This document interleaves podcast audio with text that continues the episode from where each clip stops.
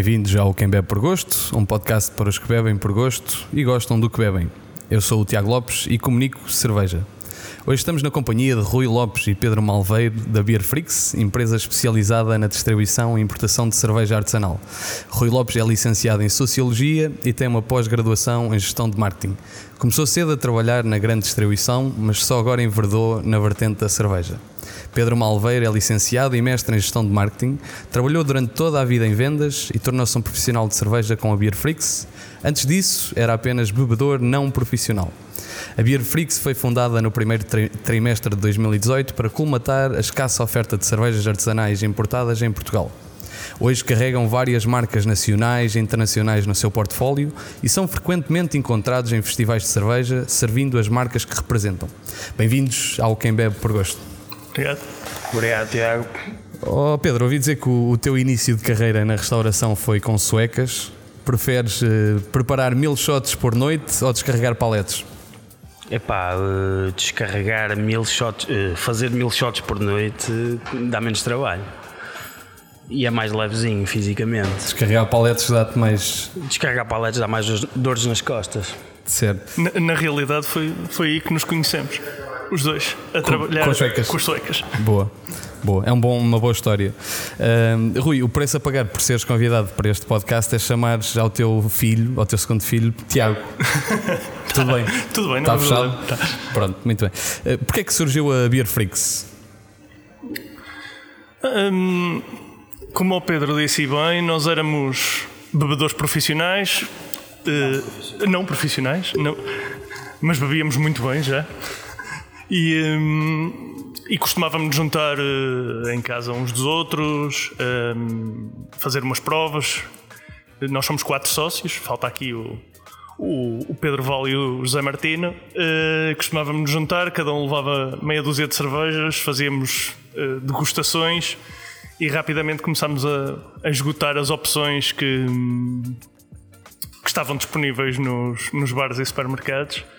E, e, à medida que íamos procurando mais e começávamos a comprar coisas online para provarmos, começámos a perceber que havia uma decalagem de preço significativa entre o que se encontrava no mercado nacional e aquilo que era a realidade dos mercados de origem e dos mercados mais maduros em termos de cerveja.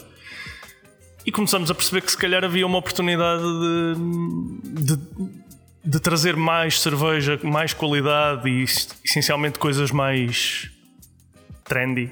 Uh, que é uma expressão que eu não gosto muito, mas que é a única, que é, que, que, é a única que eu consigo encontrar para aqui. Mas menos aquele estilo tradicional que se encontrava em Portugal, que é o estilo alemão e o estilo belga. Sim, e mesmo nas IPAs, uh, as IPAs que encontrávamos cá eram IPAs muito ainda muito maltadas, ainda muito pouco haze e, e, começávamos a perceber que era isso que toda a gente procurava noutros países e se calhar cá também, mas que, que elas não chegavam como deviam chegar.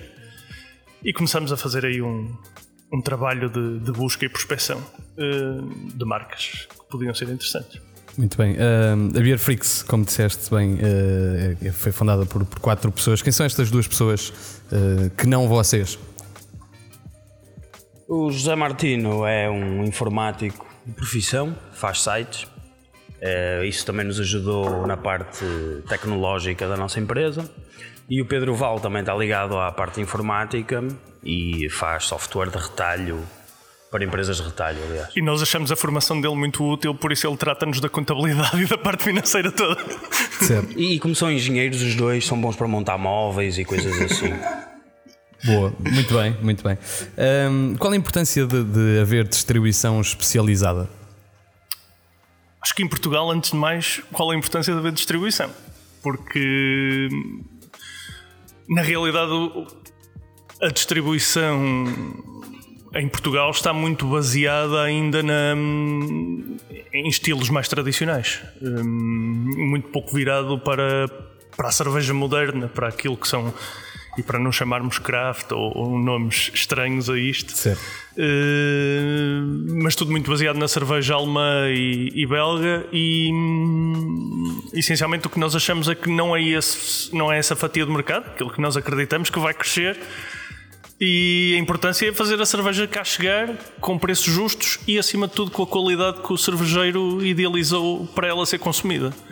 Porque, e é, foi juntar isto que que deu a base ao, ao nosso projeto. De, porque hum, se nós pensarmos no cenário de há dois anos atrás do que, do que aparecia regularmente em bares para ser consumido, temos muito poucas marcas e muito poucos muito pouca variedade daquilo que era comum para além do, do mais tradicional ou então de marcas que, como a Brewdog que, que já tinham uma escala completamente hum, diferente daquilo que era o resto mas havia coisas muito boas a serem feitas e a aparecerem cada vez mais na Europa, se calhar a recriar aquilo que era o cenário americano ou, uh, ou, os estilos mais apreciados nos Estados Unidos e a trazerem esses estilos para cá e que não, não era comum encontrarmos no mercado nacional, ao passo que era isto que fazia os bares de, das principais cidades dessa Europa fora. Pois, lá fora, exatamente.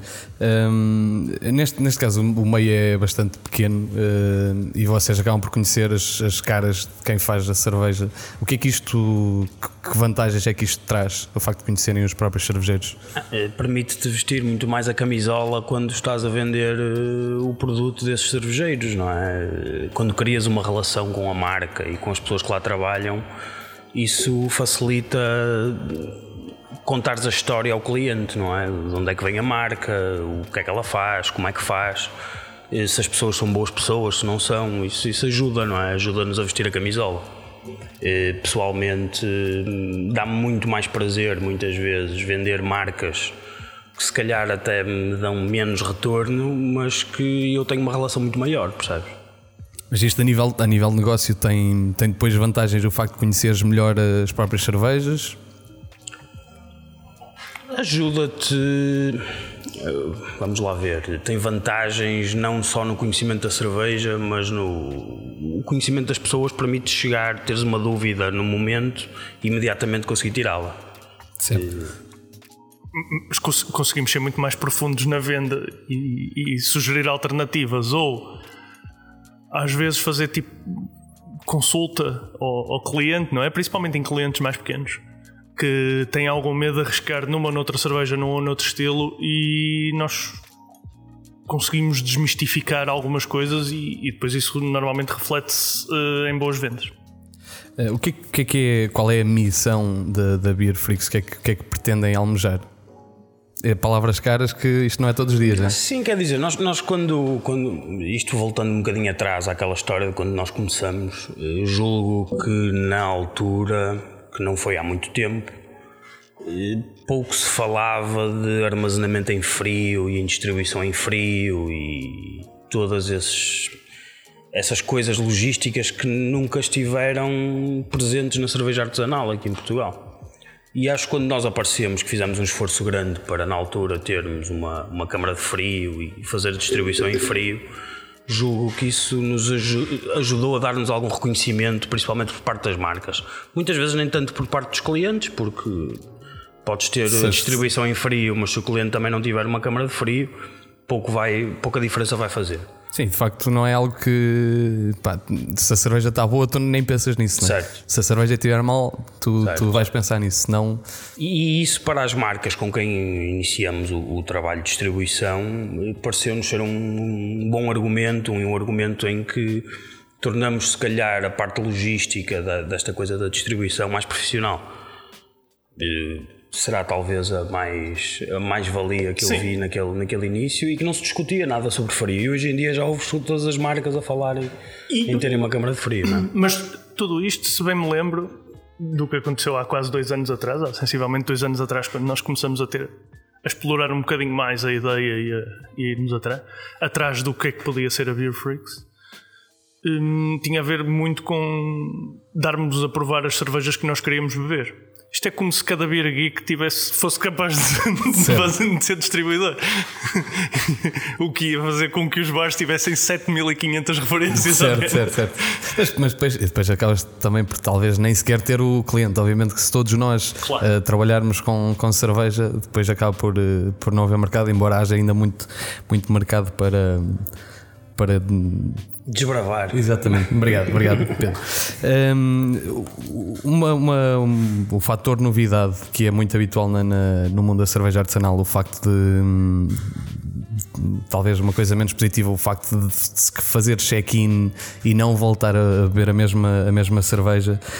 Isto é um problema, ou por outro lado, é algo que vos alimenta? é. Como tudo o que é em excesso, a determinada altura é problemático.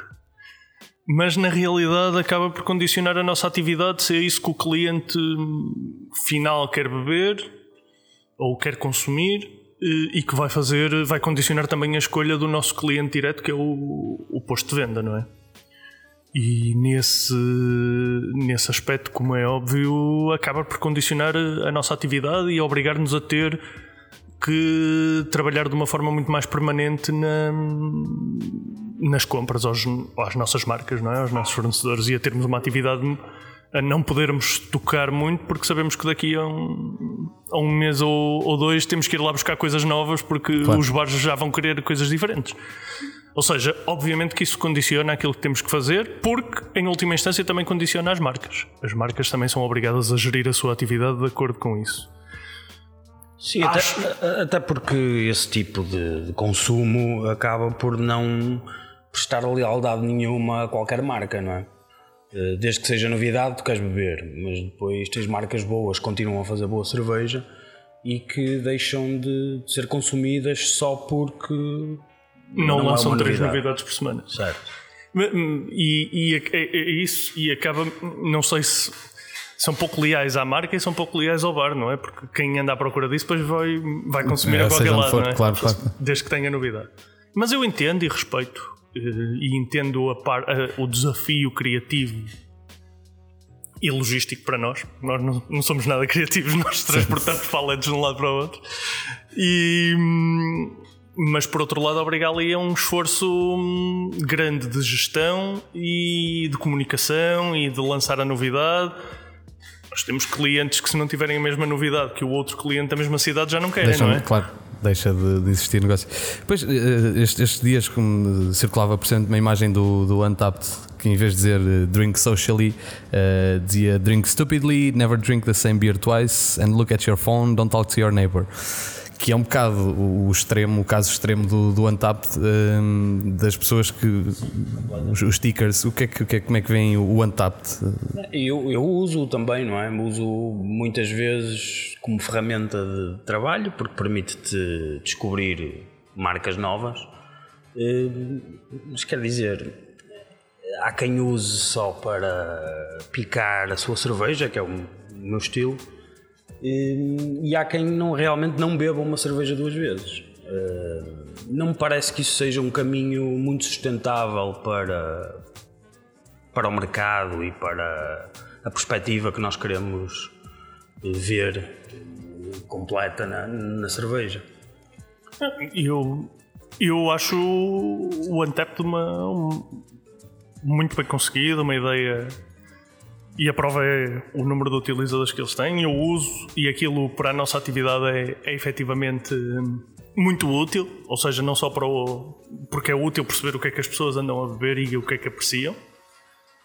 E podemos dizer, podemos depois levantar questões acerca de como é que se vota e como é que são os ratings e porque há marcas que podem fazer uma coisa má, mas que o rating é sempre alto, não é? Pois, depois tens, tens isso que, que de certa forma pode-se pode -se entender, mas depois também o, eu discuti isso há muito este, este fim de semana, uh, o fim de semana há três semanas atrás, porque isto é a rádio, uh, discutia precisamente a questão do, do pá, de repente já se bebes uma cerveja de lado fora da cerveja X é sempre boa e bebes uma cerveja portuguesa e tipo, eh, Sim. E, que pode estar tão boa ou melhor. Sim, uh... sim, e muitas vezes vais ao país de origem onde são feitas essas cervejas para as beberes frescas e na altura estás a beber e estás a dizer, não, se calhar está aqui um bocado overrated, não é? Pois, exatamente. Eu parece-me que, que, que há, há, países que são mais protecionistas da sua cerveja.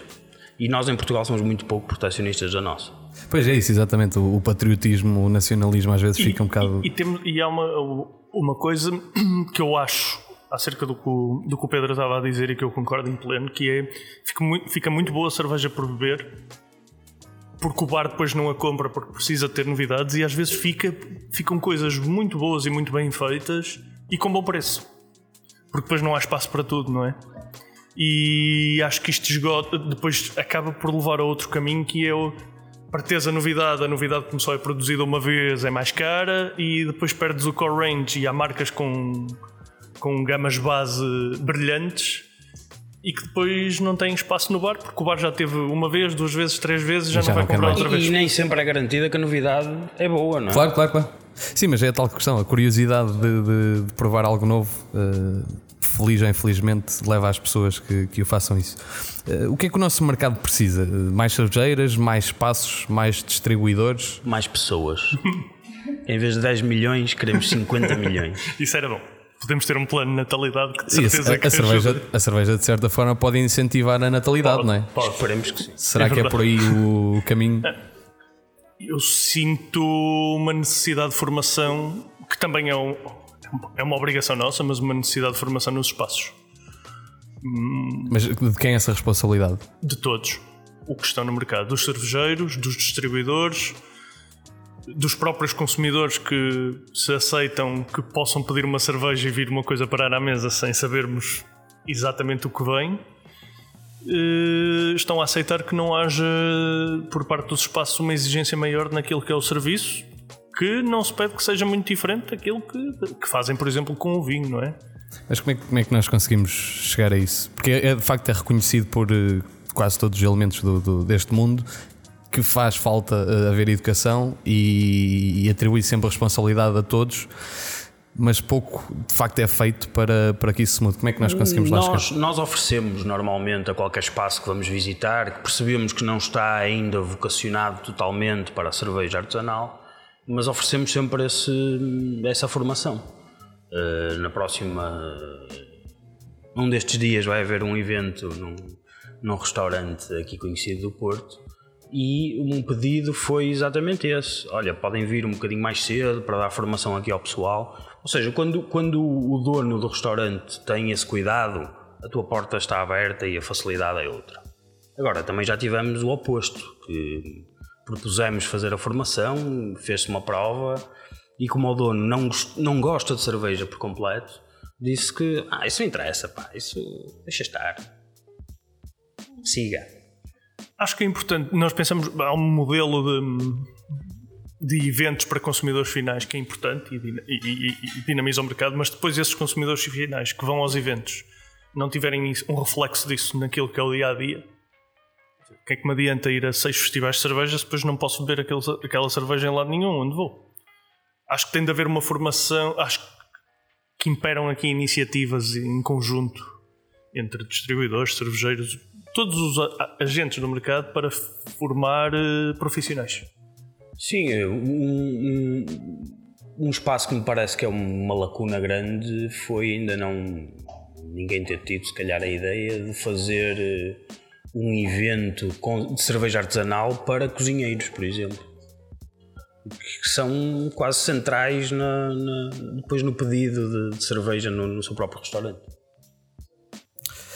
Eh, o crescimento do mercado depende mais de cervejas de nicho ou de maior aceitação? Aquelas perguntas Não tens, não fáceis. tens uma mais fácil. Eu Acho, acho que depende de cervejeiras que sejam capazes de juntar eh, ambas. Acho que a boa, os bons exemplos das marcas com quem trabalhamos conseguem fazer isso muito bem, sejam portuguesas ou, ou estrangeiras. Sim, era um pouco o que o Rui estava há pouco a dizer, que as gamas base, se tiverem uma qualidade elevada, eh, também vai abrir a porta para a gama mais experimental. E, e a maioria das marcas que eu me recordo que trabalhamos, trabalham muito bem as duas vertentes, não é? Tanto a gama base como a gama especial. Sim. Nós temos o exemplo de marcas nacionais. Eu acho que a Creature e a, e a são, são IPAs que se batem bem com os core range da- da maior parte das marcas internacionais e que têm um preço muito acessível. Hum, Mas por outro lado, trabalhamos marcas internacionais como a Basqueland ou a Northern Man que têm gamas base que são Excepcionais. excepcionais e que têm um preço que chegam cá ao preço de uma cerveja nacional. É Agora, e conseguem juntar a isso a complexidade de edições especiais hum, que depois fazem o, o geek perder duas ou três gotinhas. Mas isso, acho que isso é que é importante, a evolução da, da marca. Agora, obviamente que se eu vou, que se eu vou tentar, se vamos tentar que determinado número de restaurantes e de e de, e de bares que não são especialistas comecem a trabalhar determinado tipo de produto, hum, não podemos aspirar a ir com as cervejas mais complexas numa fase inicial e é preciso fazer esse trabalho e ter gamas para dar resposta a todo o tipo de espaços que há no mercado, que acho que isso é fundamental. Uh, depois temos uma pergunta do, do Bruno Ferreira da, da Bolina que vos pergunta quais os maiores desafios que a distribuição da cerveja artesanal apresenta. A falta de pessoas dedicadas à distribuição, esse é, o, é uma das, uma, um dos problemas. Outro pro, problema grave, mas é, é grave tanto em Portugal como parece em Espanha também, é a questão logística, não é? A nossa preparação logística aqui em Portugal é toda direcionada para, o, para as grandes cadeias de, de, supermercados e um transporte em frio, quase todo ele é dedicado ou a farmacêuticos ou eh, realmente à grande distribuição. E isso não te dá muitas opções, tanto em preço como em escolha de players, para fazerem essa parte logística. E acho acho que há, hum, que há uma necessidade também de. A parte logística é o maior desafio, sem dúvida. E como é que se consegue equilibrar o desafio logístico com o facto da empresa ser sustentável, porque na realidade, para a maior parte dos clientes, estás a vender produtos que te dão uns cêntimos de margem. E portanto necessitas do volume para pagar os outros custos, os outros custos todos. E encontrar esse rácio é a dificuldade da distribuição, de encontrar o, ande, como é que se consegue o volume. E, e há uma, o número de profissionais dedicados nesta área que sejam capazes de te ajudar a ter volume, sem destruir o microfone. Tenta, tenta, é isso. Na, na rádio não precisas de falar com as mãos. E, o número de profissionais disponíveis no mercado com qualidade, ou com conhecimento, não com qualidade, mas com conhecimento para, para serem um, para acrescentarem valor a, a uma empresa como a Beer Freaks, às vezes é difícil de os recrutar, ou porque eles já trabalham há imensos anos num, num determinado, numa cervejeira, ou num, num bar, ou num restaurante, mas há, ainda há muito poucos, e isso é toda uma cadeia de que reproduz aquilo que é o nicho que o nosso mercado Ainda é. é, é tanto o mercado é pequeno como a força, digamos, os recursos humanos totais do mercado da cerveja artesanal também é curto. E, um bom exemplo disso é são os dias do Porto Beer Fest e do Art Beer Fest quando é preciso levar, recrutar pessoas para irem ajudar, que, parece partida, que toda a gente vai correr falar com as mesmas, não é? Claro. Pois, porque de facto é, também parte muito disso a questão da, da, da educação e de não teres muita. Pá, não teres. Eh, eu, eu há pouco tempo falava no, na questão do Brasil de haver sommeliers a mais, que não Exato. há trabalho para sommeliers e cá em Portugal é precisamente o contrário. Ninguém, eh, ninguém tem formação técnica de cerveja porque não existe Não, Houve é... uma ronda de, de sommeliers de cerveja uh, aqui há uns anos atrás e é todos os beer sommeliers que existem em Portugal e todos eles estão a trabalhar na indústria, obviamente, mas mais houvessem, possivelmente mais trabalho haveria, mas não existem. Uh... Não, não existem. Isso leva leva-nos leva outra vez à questão anterior, que é a questão dos, dos sítios, não é? Dos locais. Eh, porque os locais também não têm essa exigência. Claro. Os restaurantes, não, não os, os bares especializados, não é? Mas eh, os sítios novos que até gostam, querem apostar, mas têm dúvida se aquilo é uma exigência. Ou será que vou pôr isto na carta? Claro. Para quê? Ah, pois, cliente é pede cerveja, digo-lhe o que é que tem. Pois é isso, exatamente. E a, e a, própria seleção, que é importante porque é, é importante haver variedade e novidades e tudo mais. E quando tens alguém que se dedica a isso especificamente num bar, tens o resultado final hum, completamente diferente de claro. pá, olha, queremos cerveja artesanal. Ah, olha, Beer Freaks, mandem-me cerveja, seja o que for, claramente não é assim, mas é preciso caminhar até, até percebermos Sim, isso. Sim, é, quando ganhamos algum nível de confiança com, com, com determinados clientes, conseguimos recomendar muito mais facilmente coisas que sabemos que são ajustadas ao público uh, do local e, e permite-nos assim também acautelar em termos de estocagem o que é que esses sítios podem levar. Quando tu tens essa confiança por parte do cliente, Eh, isso permite-te entregar-lhe uma mais-valia, não é? um valor acrescentado que, se calhar, se for ele a escolher quando até nem, nem percebe tanto da área, se calhar não vai ter uma... não vai ter o mesmo retorno. Claro. Eh, vocês têm vindo a trabalhar importação, trabalham com marcas internacionais. Por outro lado, existe alguma forma de explorar a exportação? Esse acho que será um, o principal caminho para a cerveja artesanal portuguesa crescer, porque, como eu disse a, a brincar, faltam-nos pessoas aqui para consumir, não é? E, e, a partir do momento em que as nossas cervejas já começam a atingir um nível que permite competir com alguns países da Europa, acho que o caminho tem que ser eh, efetivamente esse. E explorar também mercados como Angola, Moçambique. Mas esse, esse trabalho pode ser feito pela Beer Freaks? Nós gostávamos que sim. Eh, não te posso dizer que isso vá acontecer nos próximos seis meses, se calhar, porque a equipa ainda é pequena e temos que realmente desbravar muito, muito caminho aqui, aqui em Portugal. Eh, mas é algo que, que, temos sempre em mente e que mantemos sempre alguns contactos de forma a que isso se efetive. Sim, e, e acontece, vai acontecendo por vezes, mas ainda de forma muito esporádica e pouco estruturada. Da mesma forma que nós queremos importar algumas coisas, do, há outros países com muito maior nível de consumo também têm Beer Geeks, têm de fazer check-ins no Antep. Claro. Portanto, e a, e são sempre cervejas novas para lá chegar. Claro.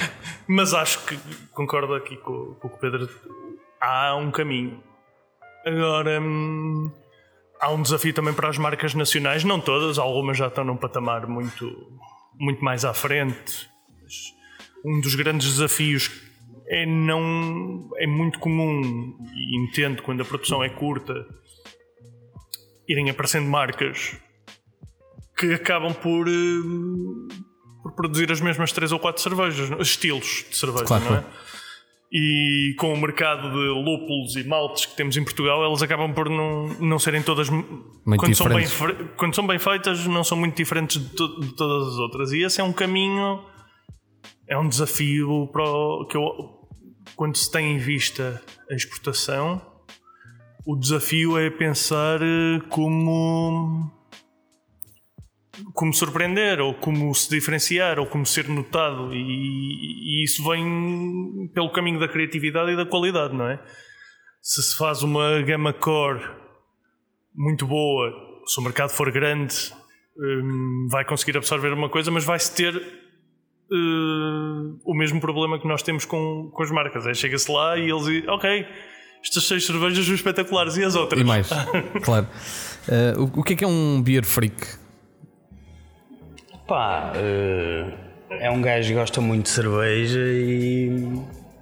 Olha, meio variada. É um, é um beer geek, mas mais. É um beer mais, geek, mas mais freak. Mais freak. Sim, é, acho que a designação vem de Vamos lá tentar fazer mais alguma, uma, alguma coisa de uma forma que ainda ninguém se tenha lembrado de fazer. E isto não é muito sano, não é? Tem uma, uma, certa parte de, de, insanidade, portanto, e isso foi o, o, que nos passou na cabeça quando criamos a marca. E vendei o nome, muito bem. Nós uh, temos perguntas do público que, que, a participação é feita através do Instagram, por isso é seguir uh, quem bebe por gosto no Instagram para fazer perguntas. Pergunta do Raul Ricardo se a lata, uh, não, diz, a lata é uma, uma imagem de marca em muitas cervejeiras como a Garage ou a Northern Monk. A lata é o futuro? É o presente. A lata não é o futuro. Como dizia um prof meu, é o futuro que já aconteceu. Isso. É o presente. Nós. Acho que as marcas que trabalhamos com regularidade, tirando uma que, se, que é reconhecida pelas cervejas pretas e continua a, a, a produzir essas cervejas pretas em, em garrafa Alaugar. Mas já tem as IPAs em, em lata. Eu não me lembro de nenhuma marca que não esteja já em lata ou no caminho para. Todas em Portugal? Não, não, todas estrangeiras. Pois, mas é isso, é isso. Eu, eu, ou seja, não sabes quais as marcas que ainda não estão nesse caminho. Eu, eu Fora diria, de Portugal. Pois é isso, em Portugal todas. Em Portugal é o oposto. Exatamente. Mas é o oposto como em muitas outras coisas que acontecem neste mercado. Acho que há um percurso. Nós os, os anos de atraso E quando digo atraso, não digo isto no, no sentido negativo. O, o mercado é mais, mais recente, sim, sim. Sim, uma evolução mais. iniciou mais lentamente. O movimento é, é mais recente, é, teve uma evolução mais lenta nos primeiros anos, agora parece estar num ritmo um bocadinho mais simpático, mas ainda é simpático. E isto, para quem se movimenta neste, neste mercado, há um, uma aparência de dimensão do mercado que quando se foge um bocadinho deste mundo e se contacta com outras realidades, seja em noutras cidades, seja noutro tipo de clientes, nós verificamos é uma realidade nossa no dia a dia de verificarmos que, que tudo o resto é, é, tem ainda muito trabalho para ser feito. E acho que essa passagem para a lata tem uma questão de tempo em, em Portugal porque é uma realidade que, tem, que acontece em praticamente todos os países da Europa agora. Uh, depois temos uma pergunta do Pedro Tavares: uh, lúpulo ou levedura? Quer dizer, ambos, não é? Depende da levedura, depende do lúpulo, mas sempre preferencialmente para mim com muito lúpulo e uma levedura gostosa que deixe ficar, que deixe a cerveja aí com com, corpo, com, com, com corpo não, mas com com boa. com bom aspecto, com bom. Com muito turva. Isso, às vezes. Uh, depois temos eh, uma pergunta da Raquel Sacadura: uh, quem é que escolhe as cervejas, os beer freaks ou os bares? E eu aqui assumo que seja mais essa procura, o que é que, é que afeta Pouco mais? ambos, que é que... não é? Nós tentamos ir, ir ao encontro daquilo que os bares procuram. De certeza que se aparecermos aqui com uma marca espetacular, com o tal hype que se fala, altíssimo que raramente um bar não te vai querer comprar essa cerveja. Um bar especializado. Quando falo aqui em bares, falo dos especializados porque, como já falamos, a restauração e os bares não especializados trabalham mais as gamas core. Eh, mas efetivamente também temos solicitações de, de, de bares especializados por determinadas marcas e tentamos ir ao encontro desde que seja possível, desde que a marca esteja disponível para vender o seu produto, obviamente vamos tentar satisfazer uh, esse pedido especial. Um, vocês têm, têm no vosso portfólio marcas como a Garage, a Basqueland, a Sori, a Northern Monk ou mesmo a Alvin. Como é que se criam estes contactos? E-mails, festivais. E-mails, festivais, referência. Eu lembro-me de no caso do Alvin, do orgulho exemplo, que tivemos em Alvin eh, nos contactar e dizer que queria trabalhar connosco em Portugal porque os amigos deles da Laugar eh, lhes disseram que se queriam entrar no, no mercado deveriam definitivamente falar connosco. E isto acaba por ser um reconhecimento de não estamos a fazer tudo mal. Pelo menos isso dá-nos algum alento. Ehm, mas obviamente os primeiros os primeiros contactos foram muito sob a forma pessoal, não é? As primeiras marcas que trabalhamos foram de de ir a festivais, de conversar, de perceber o que é que podia ser o trajeto e isto demorou alguns meses até, até se concluir. Sim, as estrangeiras essencialmente as estrangeiras, foi no, nos festivais. Não é? Certo. Depois depois começam a vir contactos de outra forma, ou por recomendação, ou por. Uh, já tivemos várias marcas a vir ao nosso. algumas com mais reconhecimento e outras a vir ao nosso site e a mandar um formulário.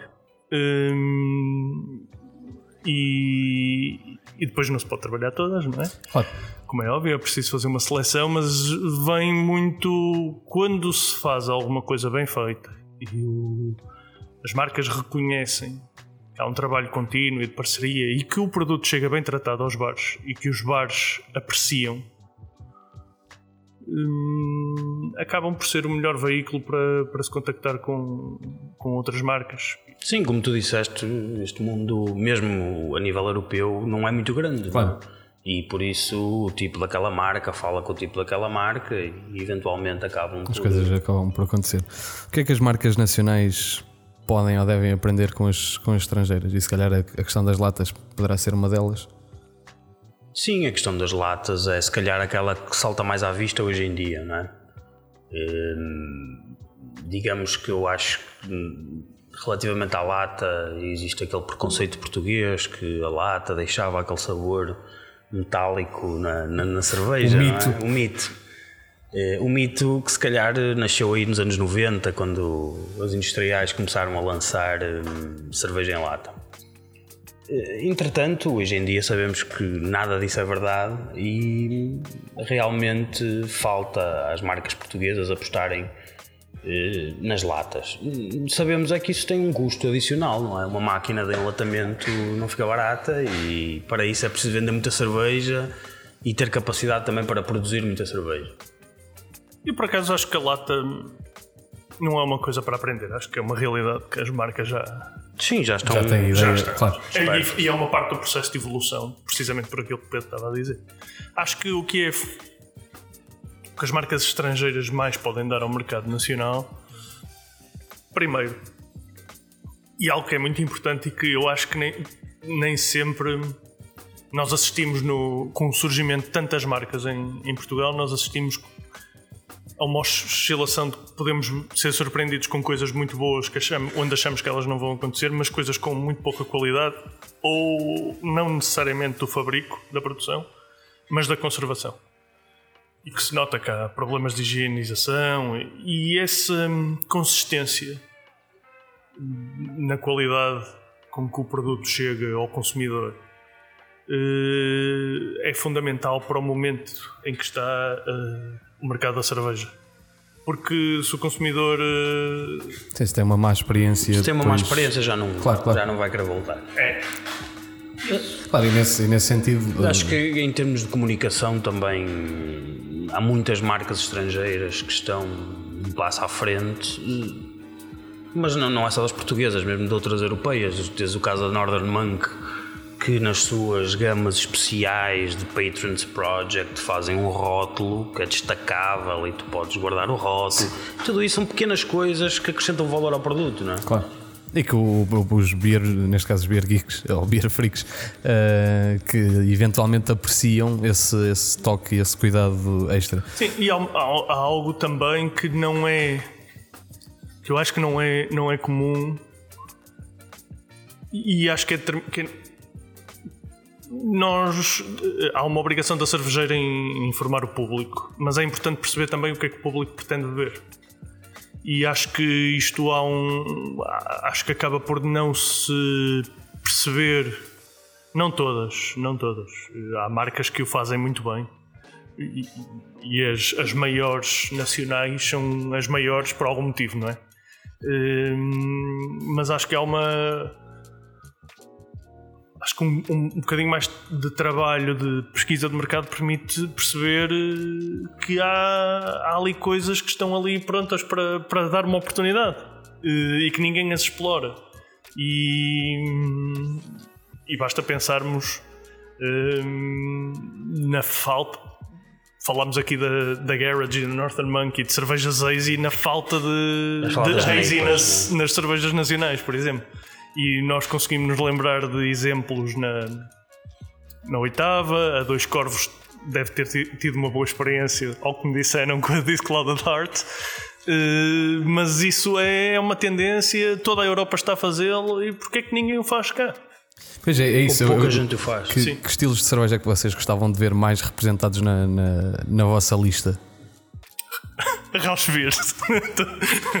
estou, estou a brincar. Que também temos a oitava colina. Também temos. temos.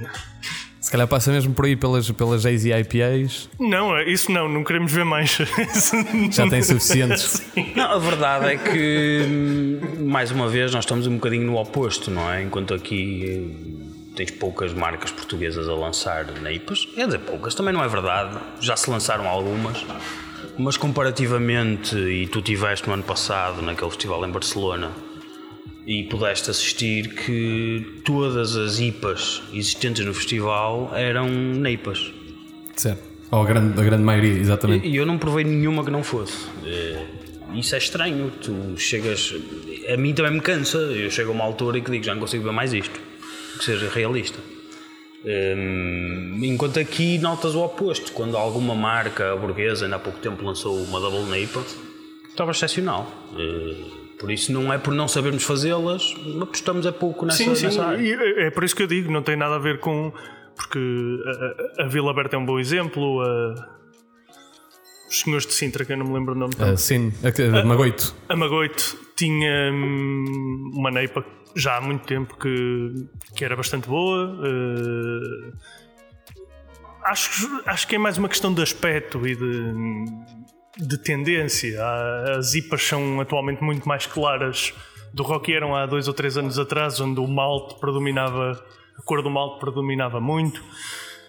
E, e quer queiramos, quer não, a IPA acaba por ser realmente o estilo que mais vende. Claro, isso como é é incontornável. Eu, eu, eu digo que não queremos mais, não porque estejamos cansados delas, mas porque nós fazemos uma encomenda a uma das nossas marcas e vem cinco ou seis Claro, claro, diferentes, claro. claro.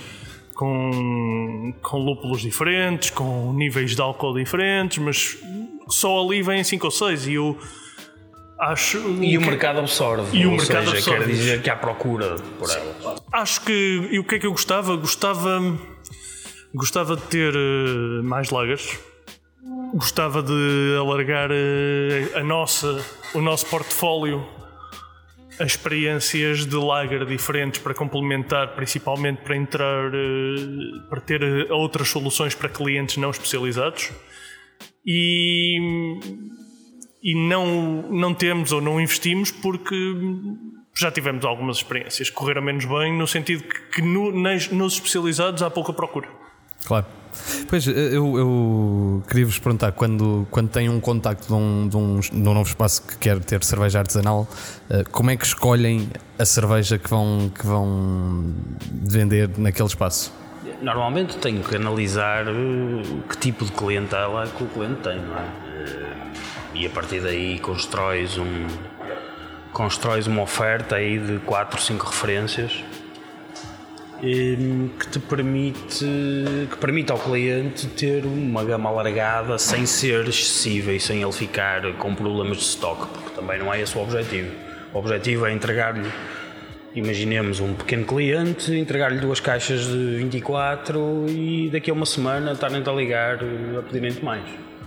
Tua pergunta eram clientes não especializados. Sim, um pouco, um pouco tudo, ou seja, e, mais se calhar no caso de não, em vez de ter quatro cervejas, se tiver só uma, eh, de que forma é que conseguem fazer essa, essa gestão? No cliente não especializado, seja de uma forma reativa, ou seja, quando é o cliente que nos Procura, contacta, sim.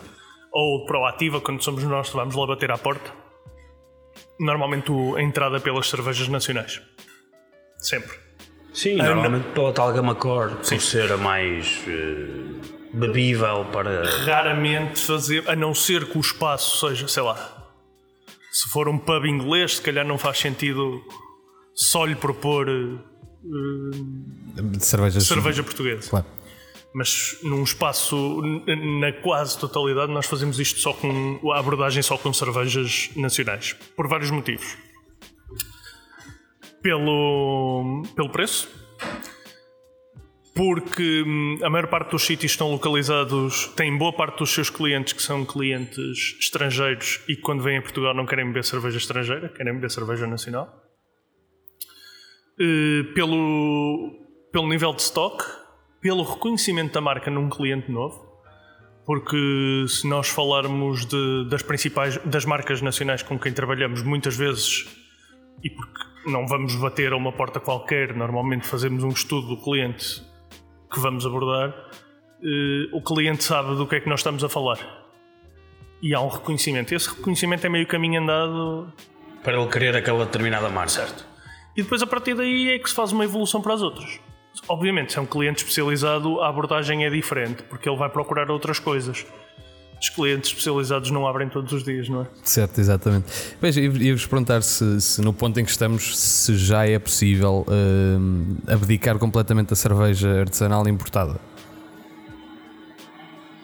Acho que nunca vai ser, porque nós somos um público que gosta sempre de experimentar eh, coisas diferentes, não é? E, e apesar das. Ou acham, ou acham que em algum momento vamos conseguir chegar a um. Obviamente que isto é paradoxal, porque obviamente as pessoas procuram sempre, mas Sim, é isso. se nós fechássemos as, as, as portas de, de importação de certa forma, era possível satisfazer um Fazer mercado tipo só com o Reino Unido, não é? Exatamente.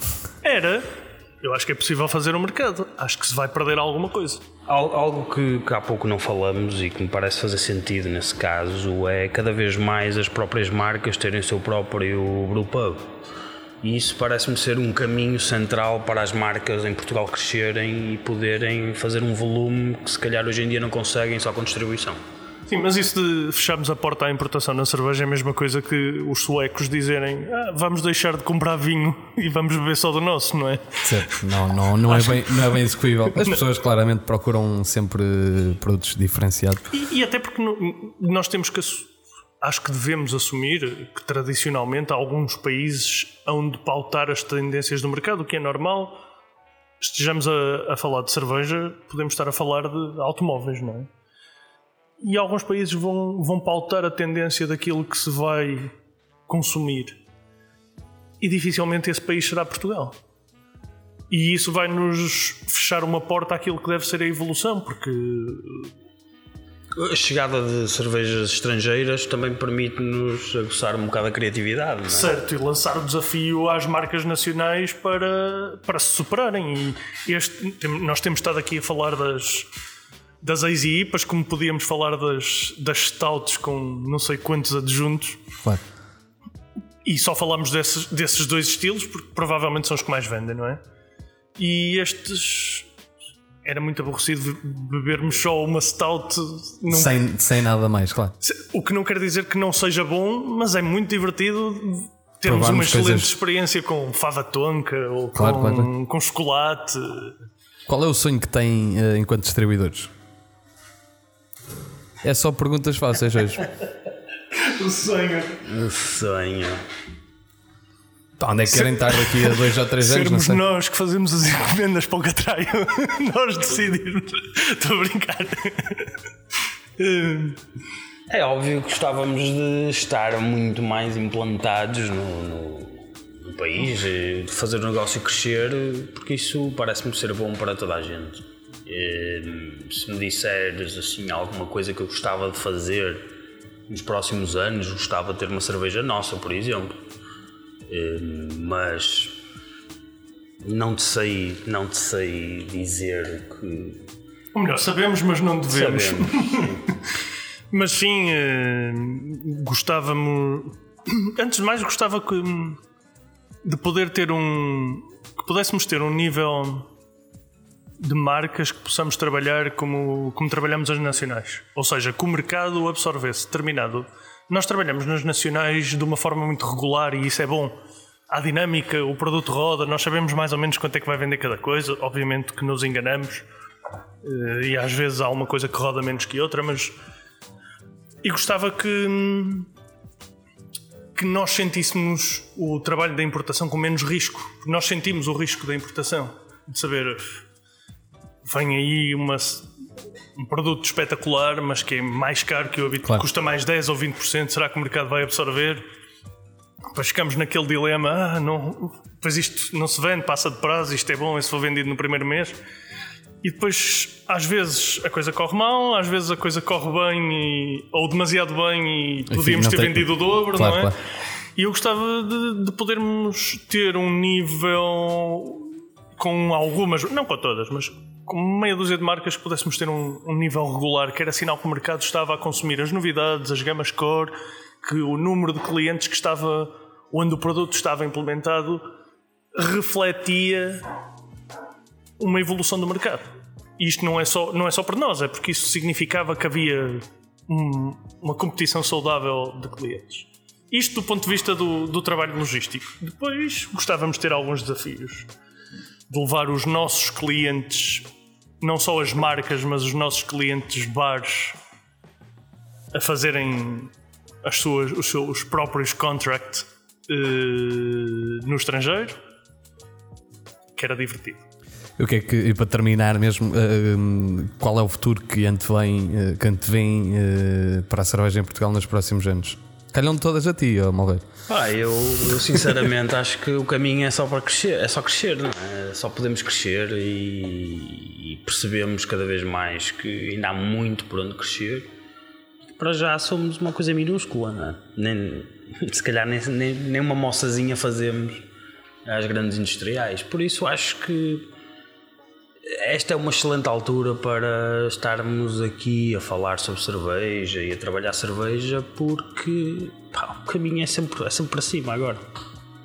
Sim, eu, eu acho que o que eu ambiciono para os próximos dois anos é poder ir eh, almoçar com a família e poder pedir uma cerveja em condições. Muito bem. Muito bem, obrigado, uh, obrigado por virem, obrigado, obrigado ao Petraio que nos, que nos recebeu, obrigado ao David Paes que me ajudou a produzir esta entrevista.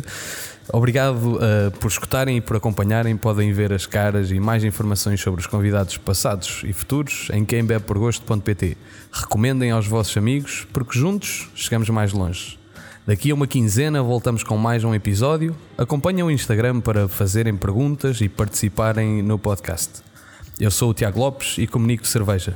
Aqui conduzo conversas informais com os heróis que trazem cerveja aos nossos copos todos os dias. Quem bebe por gosto é um podcast quinzenal para os que bebem por gosto e gostam do que bebem.